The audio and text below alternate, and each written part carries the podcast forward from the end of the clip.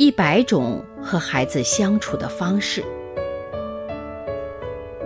成长是一场旅行，我们和孩子一同启程。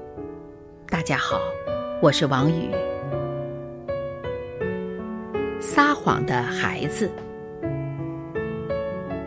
一天，亚历克的妈妈接到校长的电话，校长在电话里说，亚历克在学校打架了，老师让他带张字条回家给父母签名，但亚历克并没有把字条带回学校。妈妈谢过校长，答应等儿子回来后马上处理这件事情。亚历克放学回家了。你好，妈妈。他看起来若无其事。你好，妈妈强压怒火，想给亚历克最后一个机会。今天学校没有东西要交给我吗？没有啊。我刚刚接到你们校长的电话了。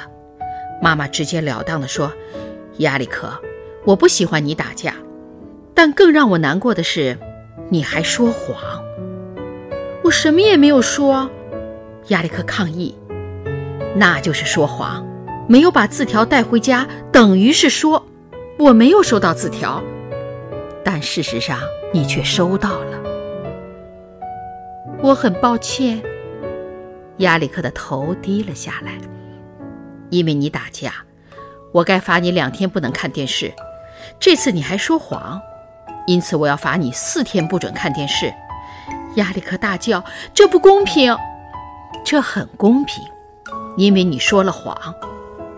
妈妈的眼神很厉害，而且你知道我们早晚会发现字条的。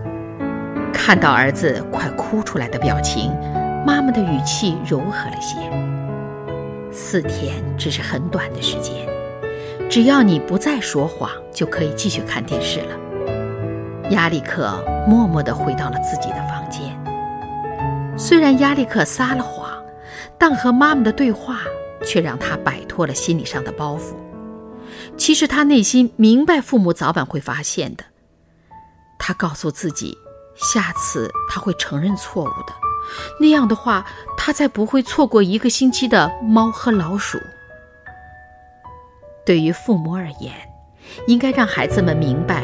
无论何时，说谎都会让人陷入更糟的境地，而改正错误其实没有那么难。